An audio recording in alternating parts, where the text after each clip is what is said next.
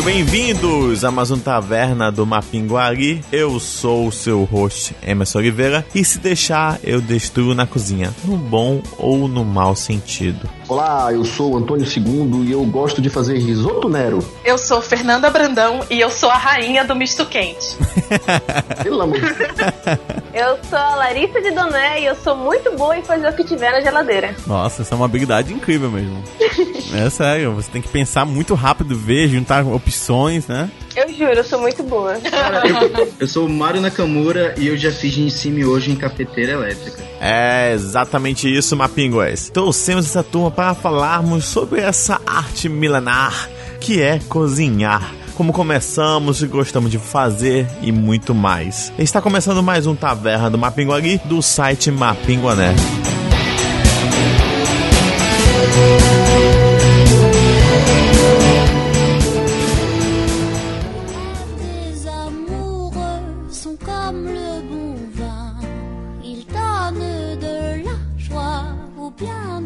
Então, entrando nessa arte milenar, nessa habilidade que é cozinhar, eu quero saber de vocês, mais ou menos, quando é que vocês começaram a se aventurar pela cozinha? Cara, é, eu tenho uma história pra contar sobre isso, cara. Nossa, já começou com uma história. É.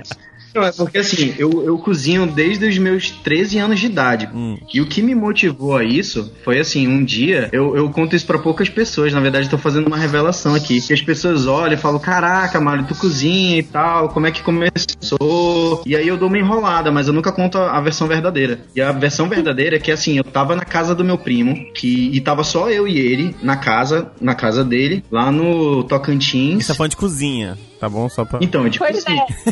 Não, o que- a gente tá falando o que, que me motivou. É, não, calma, a gente tá falando que que Foca, me Mário, foca. motivou. E aí ele chegou e bateu a fome. E não tinha nada pra comer. Nada. É. Não tinha pão. A única coisa que tinha eram coisas pra fazer, tipo arroz, macarrão e tal. Então não tinha nada, mas tipo, nada pronto. E a gente não tinha almoçado. Já eram umas três horas e a mãe dele só ia, minha tia só ia chegar, tipo, à noite. E a gente tava morrendo de fome, não tinha dinheiro. Tipo, hoje em dia é, é mais fácil, mas tipo, naquela época era bem mais difícil. E aí só tinha uma coisa pronta. Era pedigree. Mentira. Era a ração do cachorro, velho. É sério? A gente comeu, sério, sem sacanagem. A gente, mas era aquela latinha da carne já meio pronta. Não, cara. Caralho. Calma aí, calma aí, calma aí. A gente não tá falando de histórias de tristeza, de pobreza e... Não, mas é o que me motivou a cozinhar. Tipo, eu não tinha. Não, ele, ele tinha dinheiro, pô, não é pobreza. Tinha, entendeu? Só que a mãe, a Comeu- minha tia. tu tava com uma fome que tu comeu a comida do cachorro e não é pobreza? Como assim, cara? É porque tinha dinheiro, só que a gente não tinha dinheiro, entendeu? É só tu pensar que a comida do cachorro não era nem ração, era aquela de latinha, saca? Parece Era de latinha. Meu Deus. Era. Cara, que nojo. Quando eu tinha o, o, o Yoshi, meu falecido cachorro Yoshi. Olha que tu é o Mario, né? Eu tinha um cachorro Yoshi, olha aí. Na verdade, meu segundo nome é Hiroshi, mas beleza. Olha, que louco, caramba, what the fuck? Tua, tua mãe é muito fã da Nintendo, cara. Eu abri. Uma vez eu fui dar comida ao meu cachorro, ração, e eu sempre colocava comida pra ele, e a, a ração, cara, ela é cheirosa. É? Todo dia eu colocava, eu falava, cara, ainda vou provar isso. Aí um dia eu provei pra saber, né? E o cachorro comigo com uma vontade, eu falei, pô, deve ser gostoso isso. Não pode não ser gostoso. E, e não, não cara, é. bem ruim mesmo, né? Não é. É, É bem ruim. é É bem- horrível, é horrível, gente. Pelo amor de Deus. E aí no dia seguinte eu falei assim: eu vou aprender a cozinhar. Ah, justo. Caramba, então tu saiu na chuva, levantou a mão e falou: amanhã nunca mais comerei comida de Eu vou cachorro. passar por isso. Eu vou cozinhar. Mas eu vou passar por isso. Impressionante. Exatamente. cara. Incrível. Eu acho que ninguém tem uma história parecida. Alguém tiver, por favor. Não, pelo amor de Deus. Não assim. Olha que eu, eu já. Olha que eu já comi ração. Ou ração, olha aí. Eita. Olha que eu já Muda comi. o nome do podcast pra a comida de outros animais. Não, eu já comi, já almocei no RU da Alfan, que é muito, muito, muito ruim, mas eu acho que não chega perto de ração, não. Então tu saiu da RU da Ufan na chuva também, olhou pra cima e falou: Vou começar a cozinhar. Não. O meu foi muito mais simples de vocês, assim. É, eu realmente terminei o namoro. E aí eu pensei assim, cara, como eu posso ser um ser humano melhor, né? E aí eu comecei a fazer tudo. Comecei a emagrecer, comecei a ler mais livros, comecei a, tipo, tentar realmente ser um ser humano muito melhor. E aí eu veio na minha cabeça a ideia de, pô, vou começar a cozinhar também. Não que eu não soubesse fazer uma coisinha ou outra, né? Mas não sabia, tipo, sabia fazer uma carne, né? Sabia fazer um miojo. Mas eu não conseguia fazer nada muito além disso, né? Então acho que foi mais realmente, tipo, ah, que eu não sei fazer que eu posso aprender aos poucos. E já veio de uma família meio que, tipo, minha avó cozinha muito bem, mamãe minha tia também cozinham muito bem. Eu acho que mamãe também queria passar isso pra próxima mulher da família, mas meio que não existe, né? Não existiu. Então, meu irmão não sabe fazer nada, então eu meio que me escolheram pra eu, pô, que tu quer aprender, a gente quer ensinar, tu vai meio que aprender. E mais ou menos a partir daí foi que também aprendi a cozinhar. Eu tenho um outro motivo também que me ajudou a aprender a cozinhar, que tipo, a minha mãe, ela não sabe cozinhar, cara. Assim, ela cozinha muito mal, de verdade. Pra te ter uma ideia, olha só, to- não tem aquelas mulheres fruta, mulher melancia, mulher melão. A minha mãe era apelidada de mulher pimentão. Porque tudo ela colocava pimentão. Ah, Ela criou o pimentão Realmente é por isso que a mulher melancia se chama melancia, porque ela põe melancia na comida. Bom, cada um com a sua adaptação. Isso não é feito. A minha adaptação ela é mais fofa. Eu não tenho Como deixar uma história awkward pra cacete. Minha mãe Meu se Deus. chama de mulher pimentão. Cara, isso é muito errado, cara. errado, né? que que é é-? O Mário deveria. O Mário deveria ser o homem cachorrão, então. É, eu devia.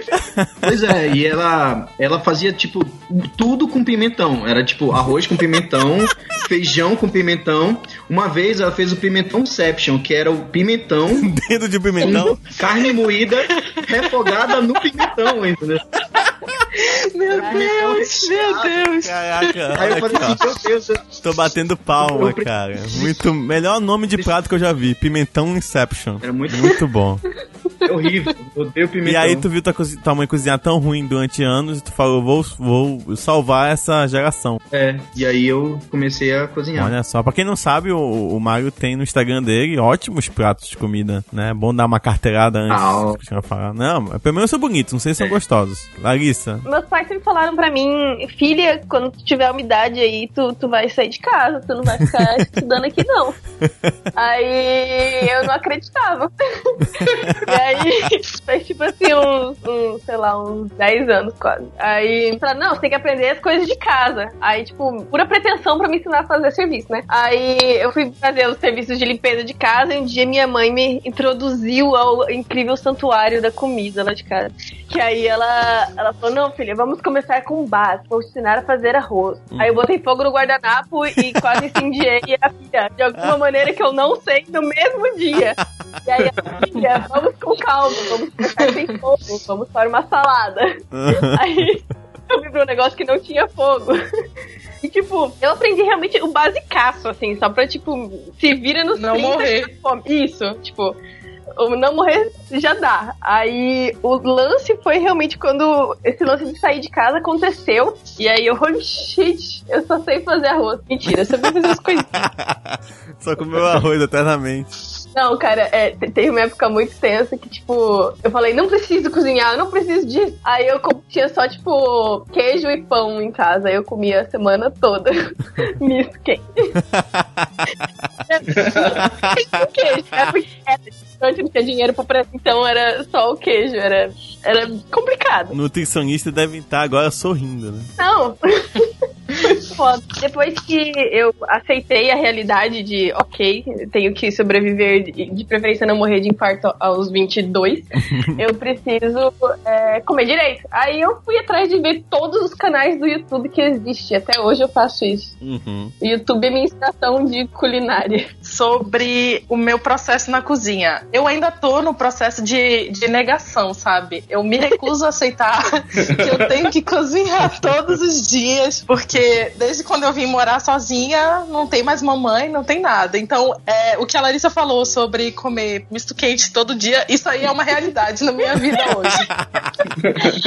Amiga, supera, pelo amor de Deus. Eu tenho plena noção de que eu me tornei uma pessoa muito, muito, muito pior depois que eu tive que. Depois que eu me dei conta de que eu sou obrigada a cozinhar. Aham. E aí eu acordo pensando, caramba, o que que eu vou comer hoje, todos os dias. E isso me faz uma pessoa bem pior. Eu acho que eu sou exceção aqui nesse podcast hoje, porque, né, não sei fazer tantas coisas, mas eu tenho umas histórias engraçadas na ah, cozinha. mas ó, quem, quem sabe menos cozinhar tem melhores histórias. Aí, Antônio, você, como é que você aprendeu e pensou assim, putz, eu tenho que cozinhar? Então, é assim, todo mundo aí, pelo que eu peguei, que o pessoal tá falando, é, houve necessidade porque tipo, em casa era, é, o negócio era limitado, ou porque foi morar sozinho, né? Eu, na verdade, comecei a me meter de Masterchef por curiosidade mesmo. Eu moro, em, ca- moro fora de casa já, já tem mais de 10 anos. Pelo menos uns 15 anos, não sei. Na verdade, eu comecei a pesquisar sobre culinária numa situação atípica, porque na época que eu comecei a cozinhar, era uma época que, tipo,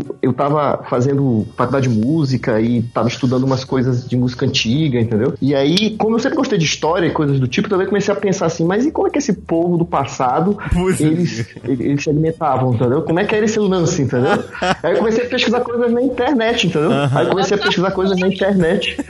E aí eu comecei a ler sobre isso, e aí eu comecei a comprar uns livros sobre isso, entendeu? E aí eu comecei a, a ler umas receitas antigas, porque tem na internet várias coisas desse tipo, tem inclusive portais sérios e pesquisadores que transcrevem as receitas dos manuscritos, as fontes primárias, né? E eles fazem adaptações, e aí eu comecei a fazer, ah, vou começar a testar isso daqui, entendeu? A, a Didonella falou sobre olhar coisas no YouTube, tem muita coisa no YouTube também sobre culinária antiga, né? E aí eu comecei a, a testar coisas do- desse tipo. Vocês, por, exemplo, publicaram aquela, aquela, matéria lá do hidromel, isso aí eu já fazia já tem bem uns 10 anos. Olha. Porque eu comecei a pesquisar coisas na internet a respeito disso. Então eu comecei a fabricar o meu próprio hidromel para fazer receitas que eu encontrava na internet é, que levavam hidromel, tipo carnes, entendeu? Ah, e comecei por aí, entendeu? Né? Comecei fazendo coisas do tipo. Eu comecei fazendo coisas mais elaboradas para depois começar a passar para coisas mais simples. Mas é claro que até eu começar a fazer comida que preste, teve muita coisa errada que eu fiz na cozinha. muita parada, tipo, teve muito mel que eu, muito mel que eu estraguei. né? Mas tu era, tu era hardcore, assim? Tipo, tu saía pra caçar os animais também? Ou não? Não, não rolava isso. É porque aqui também tem fazão, coisa do tipo, só realmente lá no Roma, né? Então, No Roma, Roma é uma floresta coisa de tipo, só vai Manaus. encontrar no Roma e atualmente lá no. É, tu vai só achar carnes nobres nesse sentido, nesse tipo, nesses supermercados, né? Mais gourmet. Hoje em dia, acho como acho que a Fernanda comentou, o Antônio comentou agora também, nós temos uma ótima arma pra aprender a cozinhar, né? Uma ótima fonte que se chama internet, né? Coisa que não existia na época dos nossos pais, porque na época deles você aprendia simplesmente ou testando e vendo se saía bom, ou você aprendia alguma receita da, su- da sua mãe, né? Da sua tia, alguma vizinha, alguma coisa. Então hoje nós temos um leque, né? De opções pra aprender e tudo. Hoje em dia realmente só no cozinha quem não quer, porque simplesmente você assiste um vídeo, é, o cara põe todos os ingredientes, se for um vídeo bem feito ele mostra passo a passo, né? É muito simples hoje em dia, né? É só você realmente aprender que você vai seguindo e você consegue cozinhar, fazer uma coisa interessante. Vocês têm algo a falar a respeito, assim, de vídeo internet, uma coisa do tipo? A minha experiência com a internet é porque eu ainda, como eu disse, estou no processo de negação, né? Mas eu, eu tava explicando pro, pro. A gente saiu pra, pra beber, foi no fim de semana aí, passado. Eu, Mário, Alberto e Samantha. E aí eu expliquei pra eles que por algum motivo eu tinha um pote de azeitona na geladeira há três meses porque eu não conseguia abrir. Aí eles me disseram, pô, vê tutorial na internet. E aí eu fiz isso. Tu esquenta tanto. e aí eu né? finalmente abri. Não, mais ou menos. né? Tem outras técnicas mais É, fáceis. com- coloca a faquinha embaixo. É. Aí eu assisti um vídeo pra conseguir abrir o pote. E isso é o mais próximo de, de cozinhar na internet que eu cheguei. Olha só, eu não sabia. Pensei que já tava usando vídeo na internet. Eu cozinho, pelo menos de vídeo, de internet assim, há bastante tempo até. Já faz, acho que uns dois anos que eu tô vendo vídeo na internet. Eu acompanho vários canais de culinária. Se deixar, eu fico, passo quase o dia todo assistindo isso. Eu só não gosto de algumas expressões do tipo, uma pitada de tal coisa. Tipo, eu não, eu não sei o que é uma pitada de alguma coisa. Tipo, eu não faço ideia o que, que é isso. Toda vez que falam Mas esse- mas eu penso que é pegar um pouquinho entre o indicador e o dedão. Só que aí eu penso, tem pessoas que têm dedões imensos, então a pitada dele deve ser anormal. Normal, então eu não sei. É, porque às vezes eu assisto vídeo, o cara vai botar, tipo, sei lá, sal lá em cima da comida. Aí eu, eu, ele faz assim, uma pitada. Eu pego uma pitada, tipo, cabe muito pouco entre meu, meu indicador e meu polegar. Muito pouco. Ou é falta de habilidade, não sei. Sei que o cara pega e parece que ele tá fazendo, tipo, mágica do Chris Angel, assim, sabe? Tipo, não para de cair do dedo dele. É muito incrível, cara. Às vezes a pitada é maior que uma colher de sopa, né? Caraca, olha isso. É incrível, cara. Como... Mas isso é uma dificuldade, isso que vocês estão falando aí, na realidade é uma dificuldade de si, de- das pessoas que estudam é, receitas antigas é, chegarem a uma recriação exata daquilo que se escreveu. Porque os manuscritos antigos que sobraram de, de culinária antiga não tem nada, nada exato, entendeu? É só pitada, é um punhado, é uma colher. Quando é dito, quando- na maioria das vezes isso não é dito, porque às vezes uma informação é tão corrente num, num determinado momento que as pessoas elas não se preocupam em registrar porque todo mundo sabe, entendeu? Então, é, isso daí que vocês estão falando é uma coisa que realmente, dentro da culinária informal e dentro da- de como é que era a coisa no passado, por mais que ela fosse profissional, as receitas ficavam em livros de que faziam parte de coleções dos nobres, entendeu? Em tempos antigos, livro era uma coisa que só gente muito rica tinha, entendeu? E esses registros que ficavam geralmente eram dos cozinheiros profissionais, mas nem mesmo eles colocavam isso de maneira exata. A- Antônio, tu é tipo o historiador do podcast hoje, então. É. Cara, porque na verdade é- o meu interesse sobre culinária ele se baseia nisso, né? É claro que a gente cozinha pra, no dia a dia para viver. Agora, se eu for apresentar um prato né, mais elaborado para impressionar alguém, eu vou buscar nesse, nesse viés aí. Né? Vocês acreditam que hoje em dia cozinhar se tornou uma coisa, como eu posso dizer, Um diferencial. um diferencial? Porque assim, eu já vou explicar mais ou menos o porquê. O Mário vai se sentir ofendido, mas não é isso. É só o seguinte: hoje em dia, quando você cozinha e você vê que seu prato tá muito bonito, você vai tirar uma foto, você vai postar. É, é- é inevitável. Porque é, é tipo uma, é uma coisa que você fez, né? Você gastou um tempo ali, você gastou um tempo fazendo aquela obra de arte, né? Depende se ficou bonito ou não, né? E aí você vai, tipo, postar porque você quer meio que expor pros outros que você tem aquela habilidade. Que nem alguém que toca algum tipo de instrumento, no final, normalmente sempre filma alguma coisa, né? Filma tocando e tal, não sei o que, pra mostrar, olha, olha a habilidade que eu tenho. Tu acha que hoje em dia as pessoas Sim. meio que vendem isso, ainda mais porque, querendo ou não, nós temos programas na, na TV, né? Masterchef, Batalha de Cozinheiros. Então, tipo, meio que tá em moda essa coisa de cozinhar. Por algum motivo voltou com tudo, né? Nesses últimos anos. O Sim. que eu, pelo menos, acho, é tipo, quando tem essa questão de meio que julgar a pessoa pela, por cozinhar, eu vejo pelo menos como um, um efeito positivo, mas não de tipo, nossa, o cara cozinha, então, nossa, ele vai fazer janta pra mim, esse tipo de, sabe? Isso pra mim não, não funciona. É mais uma questão de uma pessoa que cozinha, ela tem que ser cuidadosa. Ela tem que zelar pela qualidade do alimento que ela tá fazendo, ela tem que ser atenciosa com o que ela tá fazendo. Aham. Então, tipo, eu acho que a pessoa que cozinha, é, é, pra mim, é, é tipo uma puta qualidade, desde que isso seja, tipo, cru, assim. Que, que não seja. Eu não sei como falar isso. Pousa. É que, que- é, que não seja ponderagem, entendeu? Porque eu não sei se pra mim, como ela foi. é, esse contexto de cozinhar foi inserido numa questão muito familiar, tem muito a ver pra mim com valores, entendeu?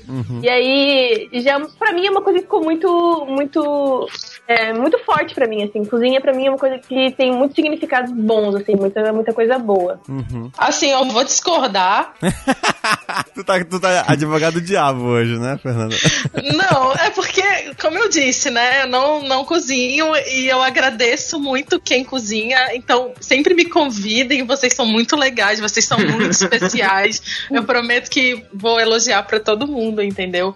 E eu admiro muito quem tem paciência. Porque cozinhar realmente você tem que querer fazer isso, né? Você para um momento, umas horinhas aí da sua vida pra construir uma coisa. Uhum. E eu admiro muito. Eu, pena que eu não tenho paciência pra isso, porque é bem legal. Eu seria uma pessoa feliz se eu soubesse cozinhar. Mas é, eu acho que quem cozinha e que é poser, desde que me convide, tá tudo bem. Cara, assim, eu vou falar, eu vou falar por mim, né? Eu me identifiquei muito com o que tu falou, Emerson, que assim, eu cheguei a um ponto assim que eu comecei a cozinhar por necessidade, mas pra fazer uns pratos melhores, eu tive essa questão de eu, pô, eu quero um diferencial pra mim, entendeu? Eu quero melhorar como pessoa. E aí eu comecei a fazer uns pratos melhores e tudo mais. E, e eu, logo, logo quando eu comecei a cozinhar, eu li uma frase que era assim: cozinhar é uma maneira de amar as pessoas, entendeu? Então, assim, você não cozinhar, eu não, eu não cozinho pra mim. Eu, eu quando eu faço pra mim, eu faço uma comidinha besta, uma coisinha simples, um pão com alguma coisa. Mas eu, eu gosto quando eu vou cozinhar pra minha família, pros meus pais, ou pra amigos, ou pra namorada. Eu, eu, eu, eu me empenho mais, entendeu? Sim. Quando é pros outros. E assim, Concordo eu, totalmente. eu sou muito frustrado porque eu não sei desenhar. Eu, eu já eu vivo falando isso. E aí eu, eu, eu tenho uma necessidade de externalizar a minha criatividade e eu só consigo com comida. E aí é, é na comida que eu consigo botar um tempero diferente, eu consigo fazer com uma técnica diferente, ou eu criar uma maneira diferente de misturar o, o, o simples, né? Uma coisa que eu faço muito é pegar o simples, aquela coisa do dia a dia, e fazer de uma maneira diferente para ficar mais atrativo, entendeu? Uhum. Basicamente é isso. E aí, muito antes de ter essa questão, esse boom de Masterchef, de reality shows, de coisas de culinária, todo mundo falando de culinária, antes de ter esse boom da gastronomia aqui no Brasil, eu já, eu já colocava foto, eu já postava foto, eu já fazia essas coisas. E o que eu posso te dizer, assim, surgiu esse boom muitas pessoas começaram a falar, muitas pessoas começaram a se interessar, mas não é todo mundo, não aumentou o número de pessoas que cozinham além do básico, entendeu? Verdade. O que tem muito é assim, algumas pessoas se interessaram mais para virar chefe. Os cursos de, de gastronomia aumentaram muito a demanda, eh, a procura, né, por esse tipo de curso para pessoas se tornar chefe e tudo mais. Mas assim, por exemplo, no meu caso de fazer pratos diferentes, assim, fazer uma coisa um pouquinho melhor, eu não conheço do meu da minha gama de amigos e contatos pessoas que tenham se tantas pessoas que tenham se tornado assim, né? Na verdade, elas gostam de ter alguém assim por perto. Entendeu? Elas não querem cozinhar, elas querem ter um amigo que cozinha, entendeu? É a Fernanda. a Eu, Fernanda. eu, eu. Fernando. Complementando rapidinho o que o Mário disse, ele disse que ah, pega o basicão e dá um toque especial, alguma coisa nova que, que deixa ficar um pouquinho diferente. E o pouco que eu sei, é, por exemplo, eu tô fazendo, sei lá, uma macarronada. E aí tem vários ingredientes na geladeira que eu não sei em que momento eu vou usar. Aí me dá aquela ideia, ah, pô, vou misturar isso aqui, isso aqui, isso aqui. Isso. Aí eu saio usando tudo, assim, não fica bom todas as vezes. Na verdade, a maioria das vezes não fica bom. Eu me arrependo. Mas é é uma vontade que dá, sabe? Mas quando você encontra, né? Você solta um Eureka! It's alive! Quando eu não vou encontra- mentir, eu nunca encontrei. Ah, tá. mas eu fico testando, vai. Eu vou complementar duas coisas. Uma coisa é que, que é a questão do tempo. E realmente é verdade, assim. Eu, particularmente, só gosto de cozinhar quando eu sei se eu vou comer aqui com minha mãe, quando eu sei que eu vou comer, sei lá, com outra pessoa aqui em casa. Eu não, quando eu realmente estou sozinho em casa, eu não tenho saco de passar, sei lá, duas horas cozinhando, porque eu sei Exatamente. que eu vou comer em 10 minutos. Mais uma, eu também sou desse jeito. Entendeu? Então, realmente, como- quando eu tô sozinho em casa, cara, eu me viro, assim, eu faço realmente um mistozinho, e se for fazer uma coisa diferente, eu ponho uma coisa diferente no misto, eu tento fazer uma gambiarra lá. De vez em quando sai uma coisa boa, mas é uma coisa só minha, assim, eu, não, eu não conto pra ninguém, porque senão a pessoa vai dizer, nossa, que nojo que você acabou de fazer. Eu sei, mas eu consegui me alimentar Eu também, e eu, eu- e eu sorri no final, entendeu? Mas vejam bem, Ah, vai. mas vejam bem. Isso vem da época de Jesus Cristo. Ah. Vejam bem, prestem atenção. Vocês têm que entender que existem dois aspectos básicos quanto o que nós estamos conversando aqui. Um é o caráter utilitário do ato de se fazer comida. Dois, fazer comida também é ciência e é um tipo de ciência artística. Entendeu? Nossa, que profundo. Vocês têm que entender isso. Então, existem dois tipos de coisa aqui. A gente come para se alimentar, certo? E existe a ciência por trás do fazer a comida. E é assim, quem lida com arte, né, expõe as suas ideias e transparece a sua criatividade. E eu acho assim, eu lido com música. É legal tocar para mim mesmo? Sim, mas eu também quero mostrar para os outros o que, que eu ando fazendo, né, com meu violão, com meu alaúde, enfim. Do mesmo jeito que eu estudo um pouco a ciência da, da culinária, é interessante do que, do que eu estudo, eu mostro para os outros, porque no fim das contas, culinária também, né? Apesar de ser ciência, é arte. No fundo, existe um- uma, uma ideia, então, exibicionista no que se faz de arte. Assim, todo mundo que lida com arte gosta de mostrar o que faz. né? Agora, o que existe por trás disso, né? O sentimento que existe por trás disso aí é diverso. né? Tem- pode, podem existir tantas coisas boas quanto coisas ruins. né? De repente, a, a coisa pode caminhar por aí. A Fernanda, por exemplo, se cozinhasse, seria, seria coisa ruim, né, Fernanda? Não é isso? É, de repente ela ia externar algum Que tipo de ódio, né? Algum tipo de ódio que ela Que tem de estar na- pilotando fogão na comida. Tem uma coisa interessante que a gente tem que colocar em cima disso. Ah. É, Pode ser besteira que a gente fale, ou que eu fale, ou sei lá, mas todas as vezes que eu vou para pro fogão fazer alguma coisa chateado, ou estressado, ou aperreado, a comida nunca sai boa, cara. É verdade, isso é uma E verdade. olha que você faz lá a pitada, aquela mesma pitada, o tempo você coloca lá o tempo, mas eu não sei o que que diabo é que é, que acontece alguma coisa que a comida, eu- depois que eu provo, eu digo assim, isso aqui não tá bom, já fiz Tu um sabe, Antônio. Tu sabe o que tá faltando, Uhum. Antônio. Daí, Todo mundo aqui sabe o que tá faltando. a explicação da minha vida. O amor. Você tá A entendendo? explicação da minha vida. Falta o amor. Se te falta amor, corra atrás disso. Você vai ser uma melhor cozinheira. Aí, Fernanda, falta amor. Fernanda vai pra cozinha e sai que nem a- aquela, aquela comida que a Elvira. Vocês lembram do filme da Elvira? Ui. Que Sai um bicho na panela. Assim. Espetáculo. Pra mim, a pior parte de cozinhar é lavar a louça depois. Só de pensar em lavar a louça já me dá um- uma preguiça monstruosa. Isso daí, mas isso daí não é, mas isso daí não tem a ver com a cozinha de maneira direta, é indireto, Ai, né? Na verdade, tem- são as sim. faixas de guerra, né? É a motivação. é que sim, nem tem os um soldados que morrem no processo. front, né? Você falou com o meu coração, Fernanda. Meu Deus. Lavar louça, eu acho aceitável se for pra lavar copo, talher. A partir do momento que tu vai começar a lavar uma panela que tá engordurada, é muito chato, cara. Não tem Mas tem que como. valer a regra. Do... Mas sabia que essa coisa de brasileiro? Não lava. É, quem cozinha não lava louça. Mas isso, isso se tu morar de casal, né? Se tu estiver sozinho em casa, não adianta tu olhar pra ti mesmo no espelho e falar quem cozinha não lava louça. não adianta, né? Aí joga Mas fora. que esse lance de. Vocês estão falando sobre panela. em- Tu falou sobre panela engordurada, isso é coisa de brasileiro, da gente lavar a louça, toda a gordura, deixar brilhando, deixar arear a panela e deixar ali o, o, o- a tramontina ali refletindo o nosso, no, no nosso rosto. É coisa de brasileiro, cara. Vai aí, vai aí na América do Norte, vai ali no Oriente, os caras os cara limpam, os cara limpam é, é, é, é, panela, jogam uma água, passam um pano, deixa lá com a gordura. Inclusive, é, é recomendado até não tirar a gordura. China, Aquelas panelas wok que os chineses eles fazem lá, aquelas comidas lá, eh, os caras lá, os orientais, o Nakamura ele sabe disso, os caras só fazem, eles, eles, temperam, eles, temperam a, eles temperam a panela e, e- e depois disso aí só fazem uma limpeza básica, não tira, não tira, não tira o, o, o, o óleo da panela. Essa- essa- essa- esse lance aí, já deve estava vendo um vídeo de, de coisas que eu dei nos Estados Unidos, o brasileiro colocando lá, ah, aquelas mulheres lá que vão pra lá de... de, de Olha o de- vídeo que ele fez. Aí a mulher tava lá falando justamente que ela odiava ver que os americanos, eles, depois que terminavam de, de cozinhar, eles só faziam jogar uma água em cima da panela, tirar um pouco a gordura e guardavam. Não, não, peraí, calma, vamos lá. É, cara, é assim, é cultura, né?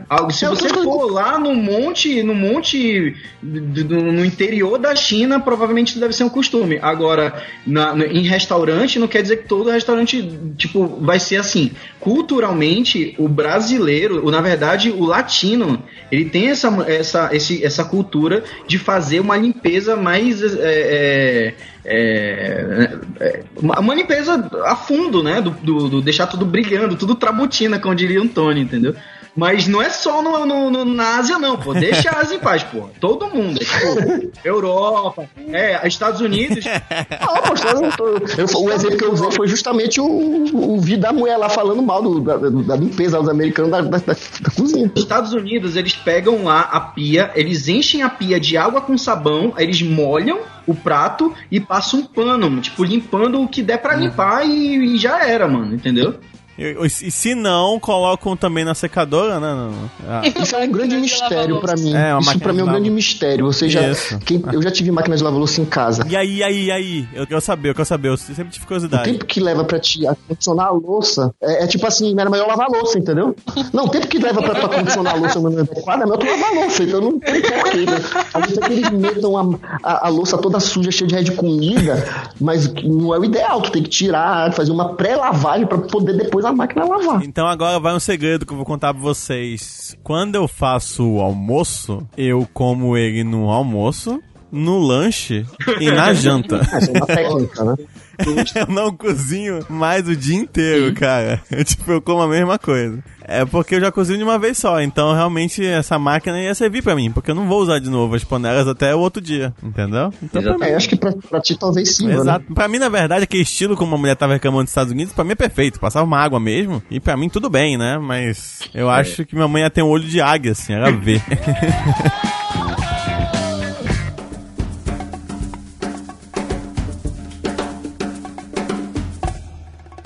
Vamos entrar então nas peripécias que fizemos na cozinha, né? Positiva ou negativa? É, vamos começar com as positivas, né? Vamos fazer as, tipo, nossa, eu como é, como é que eu, eu botei tal ingrediente, rolou tal coisa e saiu belíssimo. Quem tem história que aconteceu isso? Cara, de sucesso tu tá falando? De sucesso, assim, que tu inventou uma parada e deu certo. Cara, quase sempre, assim, quase sempre que eu Quase cozinho... sempre dá certo. Nossa, acabou o podcast. Tchau, gente. Boa não, não, noite. c- não, peraí, vamos lá, vamos lá. Não, nos últimos anos, quase sempre que eu testo uma coisa, eu costuma dar, costuma me surpreender. Nos últimos anos. Tipo, de 4 anos pra cá, entendeu? Mas, tipo, eu cozinho desde os 13, pô. Então, assim, são 17, 18 anos cozinhando. Então, eu já errei coisa pra cacete, mas pra fazer uma mistura assim dar certo é bem comum, entendeu? Tipo, no começo dava. A, a, pra fazer uma mistura assim, é, louca, que deu uma coisa certa, tipo, é quase sempre assim, que eu, eu vou misturando, tipo, eu vou fazer. Eu misturo muito tempero oriental em comida ocidental, entendeu? E costuma dar muito certo. Tipo, óleo de gergelim, tu Olha colocar no bife e essas coisas, tipo, Pô, óleo é de muito outra. bom. Putz, é. É. muito bom. É muito bom mesmo. Óleo de gergelim. Eu tenho aqui, guardado. Conta a história do gergelim. É, surgiu na China, Eu não sei, cara. Origem certa. é chinesa. Você já chegar a flambar uma comida? Cara, eu, sinceramente, eu acho muito superestimado, cara. É, flambar é, e fazer aquela. usar maçarico. Essas comidas que o cara maçarica, eu acho com gosto de queimado, fudido. Não, não, é, maçarico é, mas flambar eu achei bonito. Foi, foi, foi bonito. Ah, não, flambar, é, flambar é um efeito bonito que tu tira um pouco do álcool do, do, do rum ou do conhaque ou do- da bebida alcoólica que tu usa, usa na comida, né? Uhum. Tu, tu usa aquilo pra tirar o, o, o teu alcoólico, né? Porque com o contato do, com o fogo ele, ele some. Eu Mas, morro de medo de botar fogo na casa. é, é, rola um É, medinho. e- isso, isso pra mim é, é outro nível, assim. Eu ainda não cheguei lá, não. ah, é? Certa vez, mas isso faz alguns anos, tá? Eu realmente não sabia nada de cozinha, nada de cozinha mesmo. Só vou jogar poker aqui em casa, três da manhã já. Meu irmão, olha, meu irmão olha pra mim e fala assim: Emerson, faz os nuggets pra gente? Beleza, vamos lá fazer os nuggets. Peguei os nuggets, botei óleo né, na, na panela, esquentei o óleo, joguei os nuggets, né? Espirrou aquilo e tal, não sei o que. Mas ok, saiu os nuggets bonitinhos. Levei lá pro meu irmão, todos comeram felizes. E aí falou assim: faz mais? Aí eu, beleza. Eu volto, o óleo tá quente ainda. Eu acendo de novo o fogão, o óleo continua quente. Eu tiro o nugget da geladeira e penso o seguinte: eu sei que água e óleo não se dão muito bem, né? Então, se eu jogar, eles vão, ele vai, vai espirrar em mim. Então eu tive uma ideia, tem mais ou menos uns 3 metros da geladeira pra panela, tá? E eu olhei assim e pensei, vou jogar aqui da geladeira. E aí, Claro. Caraca! Que vai E aí? fogo de gasolina jogando água. pensei, eu falei, vou jogar longe, porque aí não vai espirrar em mim. Se espirrar, né, não vai me alcançar em 3 metros de distância. Então eu pego o nugget congelado, vou e lanço em direção à panela. E eu sempre fui muito bem em acertar lixo à distância, né, essas coisas. E eu acertei. Só que no momento que eu acertei, subiu uma labareda de fogo. Parecia, sei lá, Hiroshima Nagasaki, sacou? Aquele cogumelo. Mas tem que ofender a minha origem. Mano, qual o problema de vocês?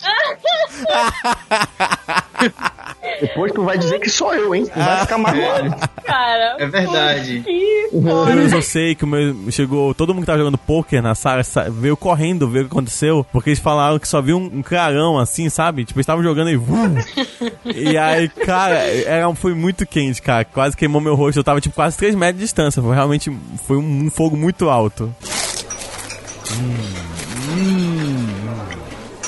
A minha pior história dessas Na verdade, foi uma coisa bem nerdzinha, mas ao mesmo tempo é bem dislexa, como algo da Larissa tem que ser. Eu morava na República e aí a gente dividia a cozinha, obviamente, tinha todas duas geladeiras lá e dois fogõezinhos. E aí a gente é, separava as geladeiras. Eu fui lá, encontrar minhas coisas nas geladeiras, ah, acabou hambúrguer, que era a única coisa que eu tava comendo na época.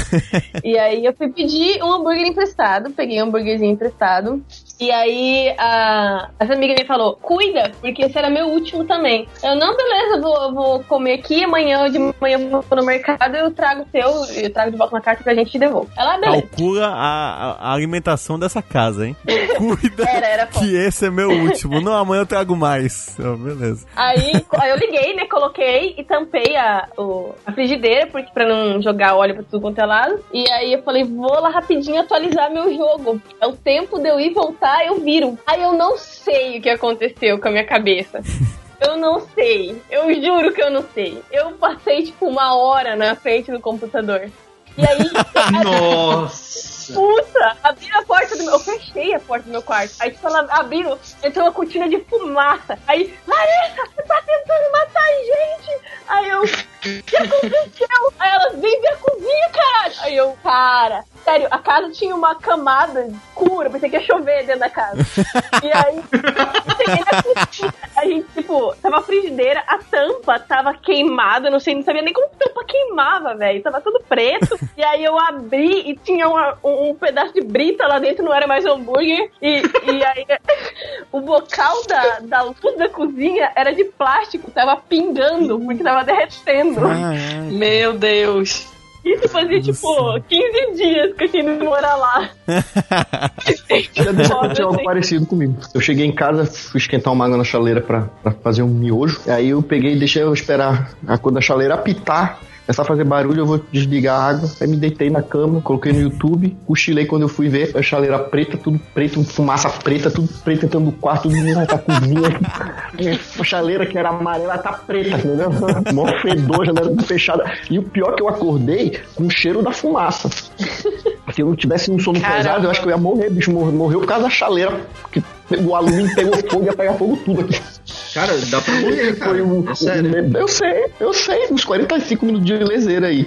Eu compartilho é, a- a- o terror e a tristeza com a Eu Larissa. lembro de uma vez, eh, meu irmão só soube, soube fazer uma coisa na vida. eu Acho que espero que hoje em dia, casado, ele sabe fazer mais. Mas ele só sabia cozinhar salsicha. É, e era uma época que o meu irmão tinha passado num concurso público, só que ele ficou em 13 terceiro. E tipo, é obrigatório chamar ele, mas não chamaram ainda, né? Então ele ficou simplesmente em casa jogando WoW o dia inteiro. É isso que ele fazia. Coisa boa. E aí tava aqui em casa, tal, não sei o que, aí à noite, eu, na época, tinha uma rede no meu quarto, né? Então fui dormir na rede. E o meu, meu irmão foi, deixou o salsicha lá, e eu falei assim, não vai esquecer isso. Ele falou, não, de boa. Aí foi pro quarto. Ele foi pro computador, jogar o WoW, botou o fone e foi lá fazer uma raid, sei lá o que vai fazer. E aí, beleza.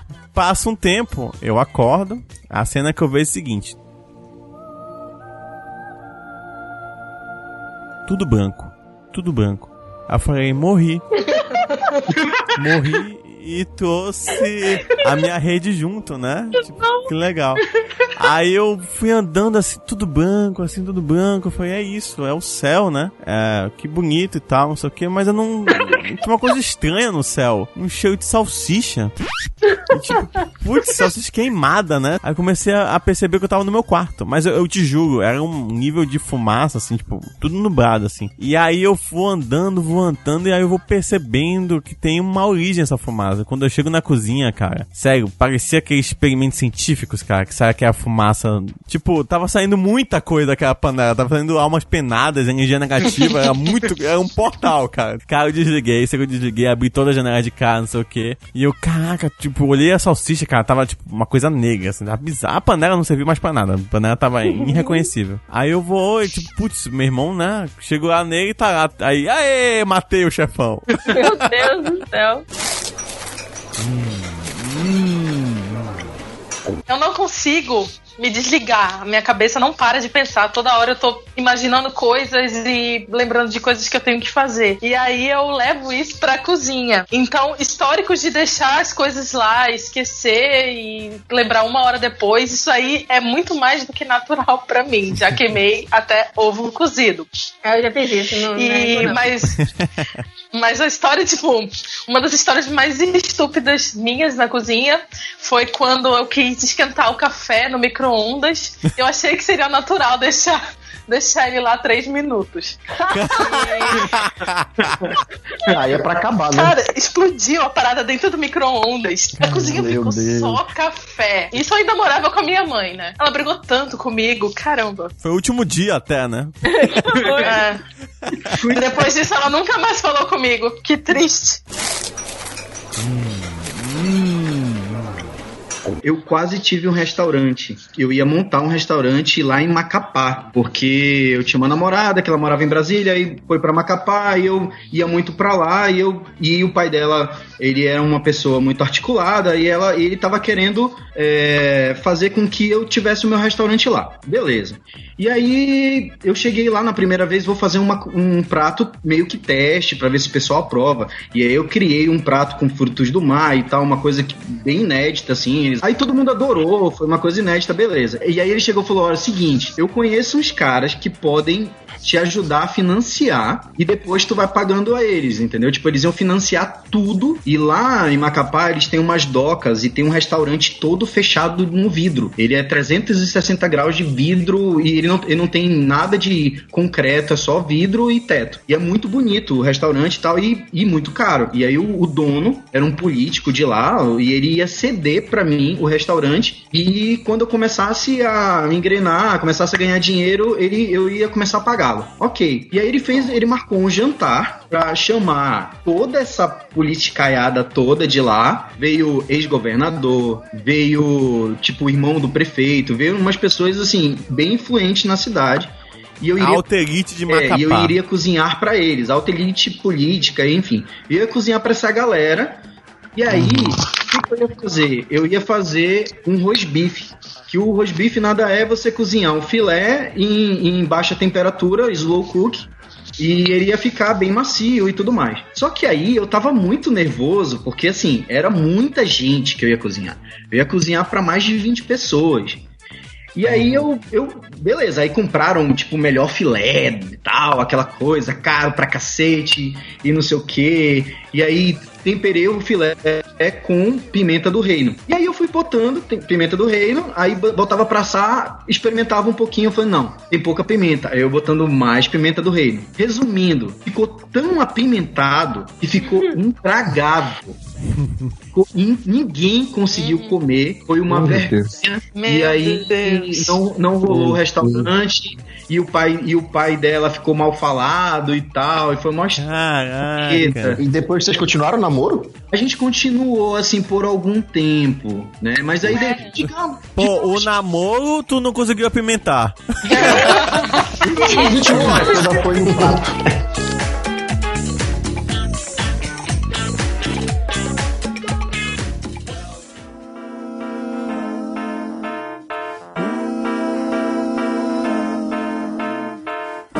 Tenho nenhuma história linda sobre fracassos. Mas já salguei demais comida, já caiu pimenta demais na comida, já queimou cebola, já, já cozinhou demais brócolis, já aconteceu tudo quanto é coisa. Eu tô olhando inclusive aqui pra cozinha e em cima do meu fogão tem um, um- um pano de prato que tá todo queimado dessa semana aí. eu tenho coberto de maneira inadvertida a comida com o pano de prato, tava aceso o fogo, e quando eu percebi, tava começando a queimar tudo. E aí eu peguei, tirei, balancei assim pra aca- acabar o fogo, e inocentemente deixei em cima do, do, do- fogão, e aí continuou queimando, cara. E aí eu tive que jogar ele dentro de um de um balde d'água pra, pra apagar o fogo, mas já metade dele já tá queimado. Né? Quando, normalmente quando eu vou cozinhar, eu uso aquelas luvas, né? Que é luvas de cozinheiro, assim, parece de, de quem vai fazer doce. Aham. Isso pra Sério cozinhar qualquer coisa, eu uso. Eu uso porque mesmo? eu acho legal mesmo. É, eu uso avental e tudo até. Eu Ah, sou... não, aquela luz também as coisas quentes, né? Não pra cortar comida, etc. Não, não, é, pra coisa quente. Aí eu Ah, fui tá, levantar, coisa pegar, pegar a panela uma vez e eu, eu- e eu fui pegar com a luva, só que o fogo tava ligado ainda. Eu não desliguei o fogo. Quando eu fui pegar a panela com as duas, com as duas luvas, né, de um lado do outro da panela, a, essas luvas têm aquele pequena extensão que é pra tu guardar a luva pendurada, sacou? Aham. Né? Sim, sim. E aí essa parte foi pra baixo da panela, onde tava o fogo. E aí eu tirei a panela, botei na mesa. Quando eu olho pra minha luva, tá só uma, uma velazinha, né? De fogo, assim, pequenininha. aí eu, como primeira reação, eu vou e balanço minha mão, né? Ai, ai, ai, né? Balanço rapidinho que quando eu mexo, Deus vai tipo uma céu. fagulha pra, pra toalha de mesa, Ai, assim. mentira. Aí eu, ai, ai meu Deus. Aí tipo, a toalha de mesa começa a pegar fogo. aí eu, ai Jesus. Aí eu tipo, eu vou, pego um copo d'água, encho de água, vou e jogo assim na toalha de mesa, mas parece que o fogo desvia, assim, sabe? Tipo, whatever. ah, seu merda. Aí eu, caramba. Aí eu vou, arranco toda a toalha de mesa e jogo na pia, assim. E, e- e- e ligo a água, né? Aí eu falei, ah, beleza, resolveu. Só que aí eu esqueço que minha, minha, minha, a minha luva tá pegando fogo ainda, sacou? Tá com uma velhinha Meu ainda. Deus. Tá um pouco maior. aí eu vou, Deus. pego a luva. O cara veio piromance. Piromance.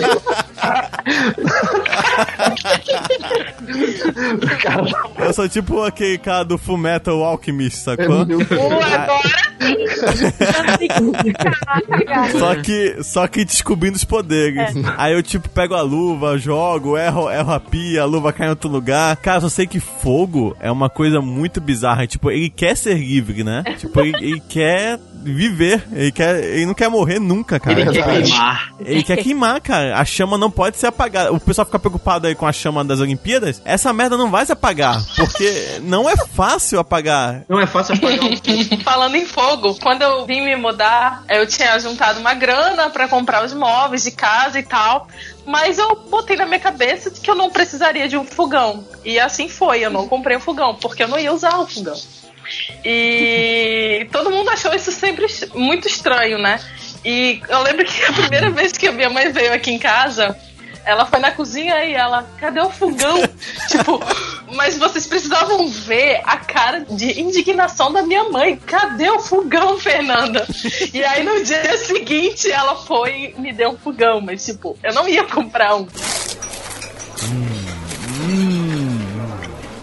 Mário, por favor, conte a sua história, como é que tu fez hoje na cafeteira. Cara, eu fui morar em Goiânia e fui assim, na tora. Eu fui com a cara e a coragem. Eu tinha uma amiga só que ela me arrumou um kitnet e no kitnet não tinha nada, cara. Nada, nada, nada, só quatro paredes.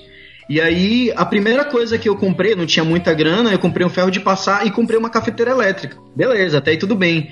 E aí eu, pô, o que que eu vou fazer? Eu falei, ah, vou fazer miojo. Aí eu, bom, a cafeteira elétrica, ela sai água quente, eu coloco o miojo meio quebrado no, na vasilha e vai, vamos ver no que que dá, né? E cara, foi o pior miojo da minha vida, porque a água, ela não chega em ponto de ebulição. Então até a água amolecer o teu macarrão, o macarrão já sugou a água. Putz. Porque o macarrão, o macarrão de miojo, você, se vocês não sabem, se vocês fizerem o miojo esquecerem, ele vai sugando Ele a água. Então ele suga. ficou aquela coisa, é, Ele, ele, fica, ficou ele- aquela ele coisa fica aguada, gordinho, é, nojento. é, nojento, aguado, sem gosto, foi horrível, cara. Não recomendo. Se você quiser tentar, ouvinte do podcast, não faça isso, por favor. Faz muito tempo que eu não como miojo, tá? Porque eu, eu cortei totalmente da minha alimentação, porque ele tem 1500 de mg de sódio. Então eu cortei.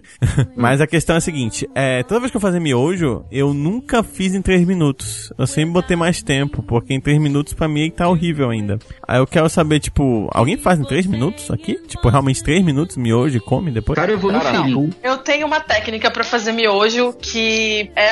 Particularmente, meu miojo sai muito bom. Pelo Olha menos só, uma coisa então, que por prestar, favor. você tinha que saber. Aê! Compartilhe. É, compartilhe.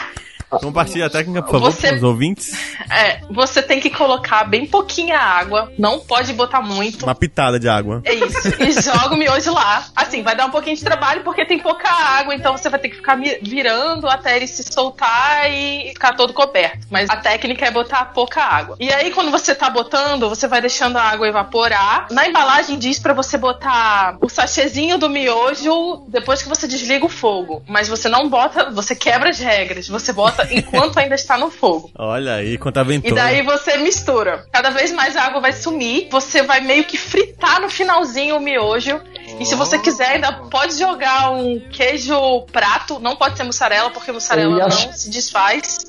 Mas você joga um queijo prato lá, que é aquele mais amarelo. E aí vai ficar tipo um molho de queijo no seu miojo. É muito maravilhoso. Caramba, Oh, nossa, isso parece caraca. gostoso mesmo. Isso que ela tá falando aí, eu faço aqui de outro jeito. Eu coloco só um pouquinho de água e deixo cozinhar dois minutos o miojo. Depois eu tiro o miojo e coloco ele pra, pra fritar na frigideira com um pouco de manteiga e, e alho picado. E aí eu jogo o queijo em cima e dá uma derretida e como. Inclusive, Mas sabe qual é o erro? chaleira- Ah, Sabe qual é o erro disso? Você vai sujar uma panela e uma frigideira, entendeu? No meu caso, você só suja uma É, panela. ela é econômico, é econômico. Não, mas veja bem, o que você tá fazendo aí é, tip- é típica gambiarra dos brasileiros, entendeu? Como mando, como mando figurinho tem que ser feito assim. No- nessa receita da Fernanda, assim, eu, fa- eu faço algo muito parecido, que depois que ele frita, eu gosto de uma cremosidadezinha. É o que, que eu faço? Eu coloco requeijão. Hum, É, funciona. Aí ele fica um queijinho ali, uns dois queijos ali, uma coisa mais cremosinha e tal. Fica bom também. olha só. Faz tipo um molho branco, então, mais ou menos? É, é, é exatamente. Olha só. Que, que coisa. Olha que interessante. Olha só. Isso aí, isso aí não vem dos vikings, ô Antônio. Isso aí veio do Japão. É, e miojo é tipo bombril da culinária, entendeu? É, você pode fazer várias coisas com ele que você Exato. não vai passar fome. Você só vai ter um ataque cardíaco mais tarde, mas. Você só vai morrer de tranquilo. câncer, mas até lá. E falando você- nisso, eu tenho, eu tenho um tio que ele ficou Cara, louco tem- por causa de miojo. Nossa, cada... as tuas histórias são muito boas, por favor. Não, mas é, é sério. A é porque, manchete assim, é melhor que a história, às vezes, até. Vai. O, o lado lá da, da japonesada que mora lá no Japão, tem um tio meu lá que ele só comia miojo. Todas as refeições era o ramen, né? Que eles chamam de ramen. Que é o Pois miojo, é, é, miojo. é ramen ou ramen? Ramen. Então, o- a palavra é lamen, só que o japonês ele não sabe pronunciar o L, por- ele, ele pronuncia o R no lugar do L. Uhum. Por isso que ele fala ramen, ramen, né? E aí ele só comia, só comia ramen todo dia, todo dia, todo dia, e depois de uns 20 anos ele ficou louco. Meu Deus, mas qual que é a explicação? É o miojo. Então, atribuíram ao miojo, porque não tinha nada de diferente. Tipo, nada, nenhuma é, atividade dele era fora do comum, além de só comer miojo. Caraca. Entendeu? Meu Deus. Mas ele É? ficou tipo o louco do miojo? Tipo, ele, ele ficou pelas ruas comendo miojo das pessoas e tudo mais, ou não? Cara, já faz muito tempo, tipo, era nos anos 80 que ele já ficou meio maluco. Aí, tipo, foi pro hospício, essas coisas, entendeu? Foi uma Nossa, coisa meio assim, de internação, entendeu? caraca. É. É aquele saquinho do miojo, eu sabia que aquilo fazia mal. É, 20 anos. É, A gente pode fazer, quiser fazer esse teste, Antônio. Come miojo. Eu come acho que o. Antônio da meia volta ele fica de boa, assim, sabe? Volta o É Antônio. capaz do 20 miojo ficar louco, né? Não, não, é.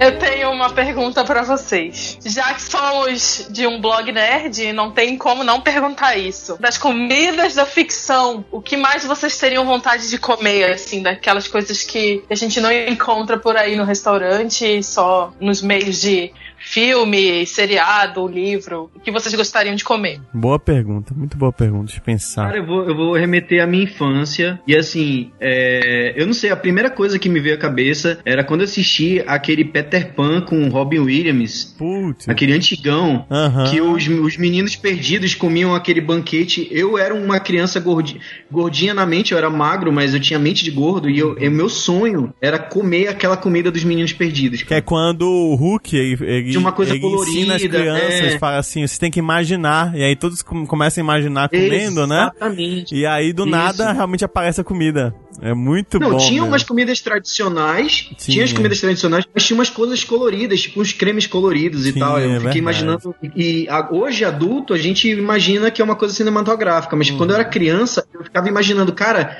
que purê azul é esse? Entendeu? Tipo, o que, que pode ser, sei lá, entendeu? Eu, eu tive, já que você falou isso, agora eu lembrei de uma coisa. Eu adoraria estar, como eu já disse que eu adoro doce, né? Adoro muito doce. Acho que não há um dia que eu não fico sem comer um doce. É, eu adoraria ir na fábrica de chocolate, naquele Opa! rio, Oh, naquele verdade. rio que eu não entendo como ninguém caiu ali sem querer. Eu tô fazendo sem querer com aspas nos dedos. Porque, cara, eu, eu caí ali de boa. Muito de boa. E eu não sei se tem algum É. filme também que exista isso, mas eu queria também cair num rio também de, de Coca-Cola. Obrigado. Rio de Coca-Cola? Pô, ia ser bom. Não é nada que não exista no nosso mundo. Mas sempre quando eles comem, eu tenho vontade de comer e eu tenho vontade de comer aquela específica, que é a pizza dos tartarugas ninja. Ah, Cara. nossa. Ela é da Domino's. É. Ai, meu Deus, Mas eu eles já comem com comi na vontade. Domino's, mas não é tão boa como. É da. Domino's, é, eles comem da Domino's, se não fala a memória. É, um dia desse, é, eu fui de férias pra Santarém e comi Domino's. Aqui em Manaus tinha, mas não demorou muito. Eu não sei por que, que aqui as coisas em Manaus não duram. Domino's. Eu comi, onde era Splash era Domino's na década de 90. Cara, não sei se alguém É verdade. marca de repente. É verdade. Ali era ser Splash ali no V8 era Domino's ali, entendeu? No- E agora no- não era. Domino's aqui teve em Manaus um, um curto período de tempo. Pizza da Domino's é tudo de bom. Pô, agora. E lá em, Santa, em Santarém tem Domino's, bicho. E aqui em Manaus não tem? Vê se pode um negócio desse. Verdade. Conta Comigo não tem uma parte que. O filme Conta Comigo não tem uma parte que os meninos lá se reúnem e começam a contar histórias. E um fala: o que será que é o Pateta? Aham. É, o, e quem é um rato? Não sei mais quem é um pato e o Pateta é o quê? Aí, um daqueles. Um dos meninos lá, ele, ele conta uma história de um garoto que era gordinho, todo mundo. Ele sofria bullying na escola, bola de sebo. Aquelas tortas que o bola de sebo comeu, milhares, para vomitar em todo mundo e provocar uma orgia de vômito. Eu sempre achei aquelas tortas apetitosas, sabe? O quê? Esse filme, eu vi aquele filme, aquele filme com, sei lá, uns, uns 8 anos, mas é que eu, é que essa, essa torta que os americanos fazem, que eles colocam uma massa em cima e embaixo, é tipo como se fosse o recheio mole, sempre tive vontade de comer. Eu acho que a primeira noção que eu tenho da existência dessa torta foi no, no Stand By Me, Uhum. no episódio do Bola de Cedo. Que é ótimo filme, por sinal, também. Porra, um dia desse eu reassisti, bicho, só alegria. Terminei as lágrimas. Puta merda. Tem o bolo de chocolate da Matilda, a primeira X-Men, né? Primeiro. Eita, ah, pau. primeiro me... É, É verdade. É Matilda. Aquele filme que só Primeira- é muito chato, que só tem os últimos minutos legais. É. É, é, sim, sim, é, pô, é verdade, o bolo dela é muito gostoso. Não, tem muita coisa assim na ficção. Eu, eu realmente não lembro agora um filme. Eu realmente não lembro um filme, mas eu lembro que eu sempre tive muita vontade, aqui né, realmente no Brasil, eu não sei se tem, mas quando acho que desenho tem mais isso. Quando eles pegam aquela aquela perna assim de. de como é, tipo aquela coxa de Turkey. frango, não aquela coxa de frango assim, não sei se é coxa de frango, acho que é. sim! Sabe, é de grandão. Peru, eu de Peru, acho. eu não sei, É cara. Turkey, é é de Turkey. Cara, é, muito, aquele muito. gigante que, tipo, o cara some a cabeça da pessoa e, e só mostra Uhum. ela puxando assim com os dentes. Nossa, aquilo deve ser muito bom. e, eu É. que- e se eu for comer, eu quero comer daquele jeito, assim, tipo, ah, animalesco, sabe? Tipo, ah, Sim, sim. Eu quero comer aquilo que nem um viking com um copo de dramel e deixar escorrer pela minha barba. Aí? É javali, né? Tu pode comer javali, um- uma perna Pô, de javali. Nossa, eu queria, assim, eu não sei se eu teria tanta vontade assim, mas eu, eu queria ver em cima de uma mesa aqueles javalis com maçãzinha na boca, assim, sabe? Que é a. a, Uhum. a qual é o nome da minha que atira, a, atira flecha na, no Jogos Vorazes? Que é a Katniss. Katniss. Que a Katniss atira na- no primeiro episódio, no primeiro filme, aí na, na, na maçã, na boca do javali. Quer comer aquele javali, assim, pô, que ia ser legal. Seria uma experiência bacana, sabe? Ou então esses banquetes banquetes que tem assim, tipo, ah, no Game of Thrones, ah, o rei fulano vem visitar a gente, prepare a mesa. Aí, tipo, é muita É. coisa em cima da mesa. assim. Maravilha. Pô, eu queria comer uma coisa nesse nível, assim, tipo, que tem fruta, tem. Bolo, bolo de limão lá da, da Stark lá. Cara, tem coisa pra Tem a cá. receita no livro, velho. Putz, cara, é Sunset Star. interessante. Canole do. Canole do poderoso chefão também. É, delícia. olha só, isso é cara. Bota a música aí, Emerson. Ei, DJ! Solta o som, DJ. É.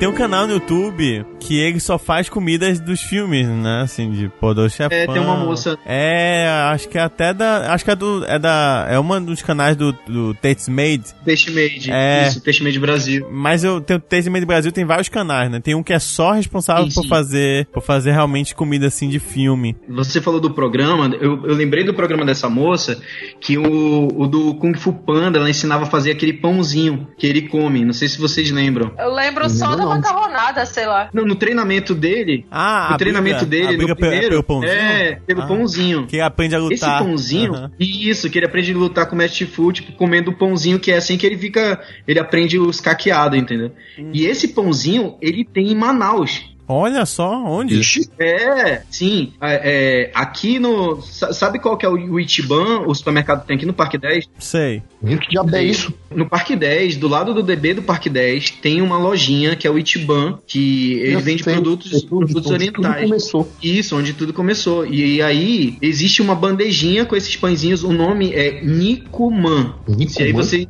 Nikuman, isso. Se você pedir Nikuman de porco, ele te, ele te entrega essa bandejinha, você assa uns 15 minutinhos no forno.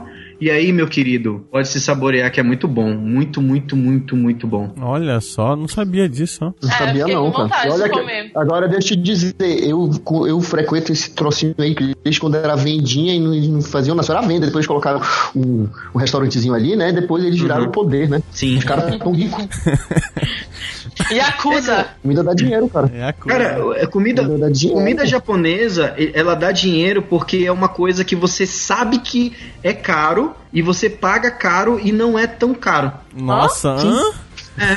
É, assim, exemplo, você vai comer um X salada. Você sabe que o X salada é uma coisa barata. Você vai comer comida japonesa, você sabe que é caro. Hum, então sim. você paga caro achando que você tá pagando um preço bacana e razoável, Você sabe mas não é tudo isso. Teoricamente é um custo-benefício. Você tá meio que pagando. É, e só que o lucro deles é muito maior, entendeu? Hum, sim. É mesmo? Porque eles cobram caro, porque eles sabem que você vai pagar o caro, entendeu? Cara, comida japonesa. É o custo tá Brasil, pagando. entendeu? Tá, a gente tá fugindo um pouco do assunto porque comida vai ser outro podcast. Mas comida japonesa, assim, quando é muito barato, eu já desconfio logo. Assim, cara, deve ser ruim isso. E normalmente é mesmo. Já me disseram que o segredo de qualquer comida pra ela ficar boa é colocar cebola. E eu, Fernanda Brandão, tenho um sério problema com cebola. Eu odeio, eu detesto cebola. Mas assim, eu odeio tanto cebola. Vou contar uma, vou abrir um moleque aqui, Emerson. Na minha infância, eu tava dormindo e o meu irmão colocou uma cebola na minha boca. Nossa, mas inteira, inteira? Não, cortadinha, tipo uma rodelinha. Nossa. E eu fiquei tão revoltada, tão puta da vida, que um- uns dias depois eu peguei e joguei uma barata na boca dele. De tanto ódio. É a mesma coisa mesmo, né? Fez isso pra mostrar o que tu sentes quando tu come cebola, é isso? Por causa da crocância, textura, alguma coisa? é, é, é um problema com textura, não sei, o gosto, e isso me revolta de uma maneira. Eu não consigo. Se tem na comida, eu tenho vontade de não comer. Assim, tem que ser bem picadinho pra mim. Uhum. E não importa o que eu faça, que sem a cebola, não fica do jeito que a minha mãe faz, sabe? Não, não fica com gosto de comida, fica Uhum. sempre uma coisa bem artificial. E isso é um dos meus maiores traumas, sei a lá. cebola. Desculpa, ela, gente. Ela, não, a cebola ela, ela dá realmente um tempero muito gostoso à comida, dependendo do que você tá fazendo. Uhum. né? Então, mas assim. É, tanto, mas você pode retirar. Tipo, você pode, sei lá, fazer um- uma carne acebolada, sei lá. E você retira a cebola depois. Você não corta em pedaços tão pequenos que aí o gosto dela vai ser transmitido pra comida e quando tu for comer, você tira ela, que aí não vai fazer falta pra você. É que nem gordura, né? Tipo, quem não gosta de gordura faz com a gordura e depois tira. Exato, Tipo, porque cebola, a mesma coisa. a gordura dá o gosto, né? E tudo mais. Aí você É. gosta, no final você faz retirar, que aí você não come. Ou tu não gosta nem de ver a cebola. Eu não gosto muito de ver, não, ó. Eu não gosto nem de saber que ela. Assim, não, não gosto de saber nem que existe cebola. É sério. Tem algum ingrediente que vocês não gostam de mexer? A Fernanda já falou que é a cebola, né? Machis quiabo, odeio. Como é que é o nome? Cara, Eu disse o meu. Machis quiabo, eu não consigo comer isso daí, bicho. Não, não é, não é comer, tipo, é usar. Usar na cozinha, assim, tipo, eu posso até comer. Pois é, isso aí, eu jamais, eu jamais usaria isso em qualquer lugar, jamais comeria, ninguém faz comer isso aí. Machis quiabo, pô, já disse. Cara, que é tão bom. Eu odeio, entendeu? Não, não Cara, curto. eu, eu sou muito, assim, eu sou muito abrangente, cara. Eu gosto de quiabo, eu gosto de cebola, eu gosto de, assim, to- praticamente tudo. A única coisa que eu não como, assim, além de animais exóticos, etc., a única coisa que, eu, que o pessoal tem o costume de comer aqui eu não como é tartaruga, cara. Poxa, mas não. Taruga não é tão exótico. Mas eu já Então. vi uma vez um programa no, nesse Discovery da vida eh, de culinária, não sei o que, das 10 comidas mais esquisitas que, o- que o apresentador lá, o host, ele, ele ia, ia relatar. O número um dele era esterco de leão marinho. Bosta, que Um- bosta. literalmente, né? Ele, uns esquimós Esse- lá. Uns esse cara esquimós, come merda, bicho.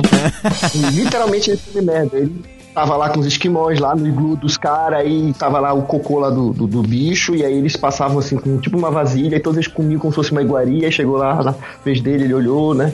Tipo, cheirou, fez uma careta, mas enfim, né? Foi lá e comeu. Isso daí é algo que realmente. De todas as comidas que eles mostraram nesse, ne- nesse programa, eu, eu, eu toparia. Mas isso daí não dá, não, velho.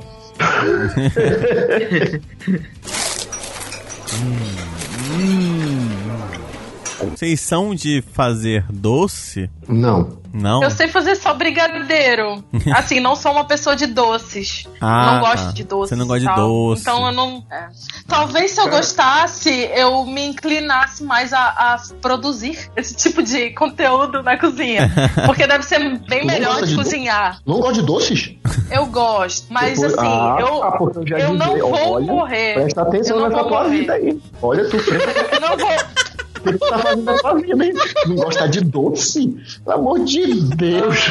Olha. Não, ela vai, ela vai, ela vai, ela vai continuar vivendo, vai, vai, vai, vai, vai, vai envelhecer e tal. Mas olha, presta atenção. Não, Olha. deixa eu explicar. Eu como. É, mas eu vou Tipo, explicar porque, olha, gostar de doce é algo esquisito. Tem um bolo na casa da minha mãe. Eu vou comer. Mas assim, eu não vou comer metade do bolo. Não vou levar pra casa.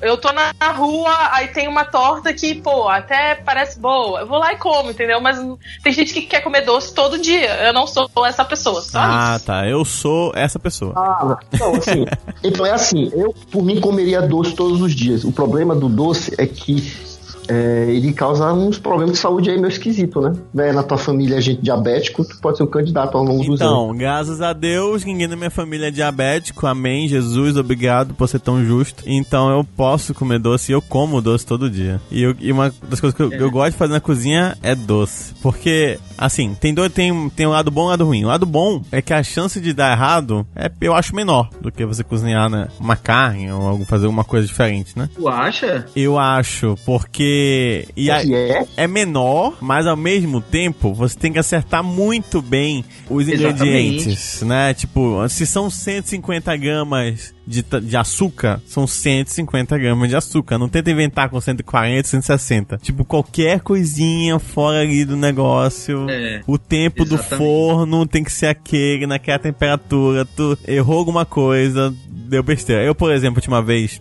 fui inventar de fazer brownie. Brownie com cerveja ainda, cerveja escura, é stout, né? Uhum. Ah, e aí eu fiz tudo certo, fiz a mistura, botei a cerveja, ficou, nossa, ficou indo. Aí eu fui botar na forma. E aí eu meio que fiz muito, acabei fazendo muita quantidade, e a forma que eu tinha era pequena. Em vez de botar um pouquinho na forma e esquentar, porque é, brownie tem que ser pequeno, tem que ser fino, ah, eu acabei enchendo muito a forma. E aí foi passando o tempo no fogo, eu botei o garfo pra ver se já tava, né, ficando consistente, pelo menos um pouco, e brownie também não pode ser muito consistente, senão vira um bolo, né? Tipo, aí eu puxei o garfo, ainda água, assim, assim, tipo, ó, só o chocolate, né? Eu falei, caramba, já, já fiz alguma coisa errada. E acabou que deu tudo errado no final, porque não era pra ser o tamanho certo do brownie, sabe? Então, tipo, eu errei uma coisa muito de principiante e muito pequena que no final, tipo, tipo, ficou gostoso.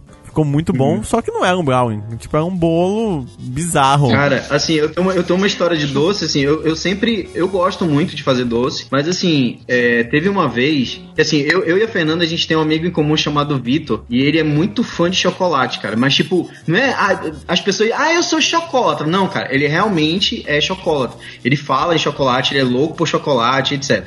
E aí, e, e e ele tinha o costume de toda vez que ele ia no aniversário, ele falava, ah, faltou chocolate. Eu falei assim, cara, eu vou fazer o seguinte: no meu aniversário, em 2000, e, isso foi em 2014, eu vou fazer um bolo de chocolate que vai ser chocolate suficiente. Aí ele falou, eu duvido e tal.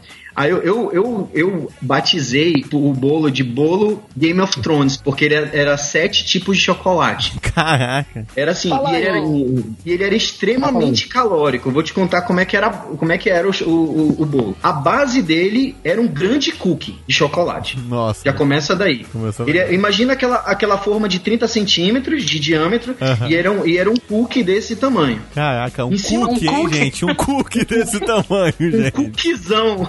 É. E chocolate. Beleza. Em cima dele tinha mousse de chocolate, mas eu usei é, gelatina natural para ele ficar mais consistente e não, tipo, vazar. Aham. Então eu usei mousse de chocolate. Dois. Depois eu fiz uma sachet torte, que é uma torta holandesa, que ela é com chocolate mais concentrado. E é, e, e- e é, é como se fosse uma torta mesmo, um bolo, né? Um bolo bem fofinho. E aí nesse bolo eu eu, eu peguei a Nutella, dissolvi na água e eu molhei esse bolo com Caraca. Nutella dissolvida. Então aí a gente já tem um, dois, três, quatro, né? E aí em cima, cinco era o ganache de chocolate, tipo, bastante ganache Uhum. pra botar ele na cobertura. Ao redor, eu coloquei é, Kit Kats pra fazer, tipo, aquele murinho, né? Sim, o moinho Ao de redor, Kit Kat. tu, Aham. coloca, tu coloca a fita e tal. E em cima M&M's. Caraca. Muitos M&M's, cara. Eu gastei Essa- mais de 100 reais nesse bolo. Caramba. Momento cultura, talvez você até saiba, saibam disso. O Naka falou aí de, do, do, do bolo dele Game of Thrones. Tem um livro, inclusive eu tenho, que é só, só de receitas, é, que foi de, de construções Do Game of Thrones. da, da, da- da série do Game of Thrones. Uhum, é vi. o A Feast of Fire and Ice, de dois, dois, duas mulheres lá que são fã e, e construíram lá as, as receitas que, o, que tem nos livros, né? Que, que ele coloca lá Eu os, vi isso. As coisas, entendeu? E, e, e ela foi endossada até pelo autor lá, o George Martin. Uhum. Eu tenho um livro, cara, tem uma, uma receita- tem uma coisa legal, um, um- um frango com hidromel e tal, né? É, mel, bacana. um, um porco e tal. Já fiz umas receitas bem legais. Não é difícil de fazer, não. As receitas são legais. Vocês comprem, foi testando, a galera gosta de cozinhar, vai sair legal. Dá pra fazer um banquete. O Antônio ele tocou num ponto interessante. Cozinhar, ele não é difícil. Ele só requer paciência e vontade. Aham. Isso, isso. Não tem É segredo. verdade, é verdade. Você falou tudo. É. Eu não tenho paciência nem vontade, cara. Mas você não acha que se você tivesse paciência e vontade, você não ia conseguir fazer umas coisas. Com certeza. Eu faço tudo muito bem. Só que cozinhar não é pra mim. Você Resumindo, de disse que outra coisa é também, outra coisa também. Porque às vezes eu tenho paciência e vontade preciso- e a comida sai ruim. Não, eu preciso de uma namorada, é isso. E cozinhe. Cara, Cara, a questão é a seguinte: cozinhar, a gente cozinha pra gente, pra comer, mas a gente acaba cozinhando mais legal pros outros. Esse aqui, esse aqui é o grande lance, Sim. entendeu? Então tem que arranjar alguém pra te, pra te cozinhar mais legal aí, que, que seja, sei lá, de repente um amigo, ou, ou uma namorada, ou qualquer coisa que o valha, entendeu? É, vá, vá, vá por mim. ó, Aí meninos, você vai, você vai. Antônio e Emerson, digam pra mim, cozinhar não é um plus no relacionamento? Com certeza, com, certeza. Com certeza. Com certeza. Nas vezes que eu paquerei, que eu, quando eu comentava que eu cozinhava, cara, parece que a menina olhava com outros Começa a olhos. ovular. É, olhava com outros olhos. E agora, namorando já, eu, eu hoje mesmo cheguei com, com a minha namorada, falei assim, ela também cozinha, né? Falei, ah, tava afim de fazer um bolo de não sei o que lá. Eu falei, faz o seguinte, me diz os ingredientes, eu passo no mercado, compro, a gente se reúne em casa, tu- eu faço jantar, tu faz, tu faz a sobremesa. Cara, Olha tipo, que beleza. é isso, cara. Perfeito. Amor a tarde inteira. É? Aí se suja de trigo, rola no chão, pega no meu ovo aqui, quantos ovos? Dois. Puta merda, bicho, quando eu falo que essa galera só é putaria, ninguém me ouve. Amor, Desculpa. amor, ca- cadê, Cara, cadê, só cadê faltou falar teu assim, eu vou cookie? fazer um- Cadê teu Fazer cookie? uma, uma receita com salsicha e ovo.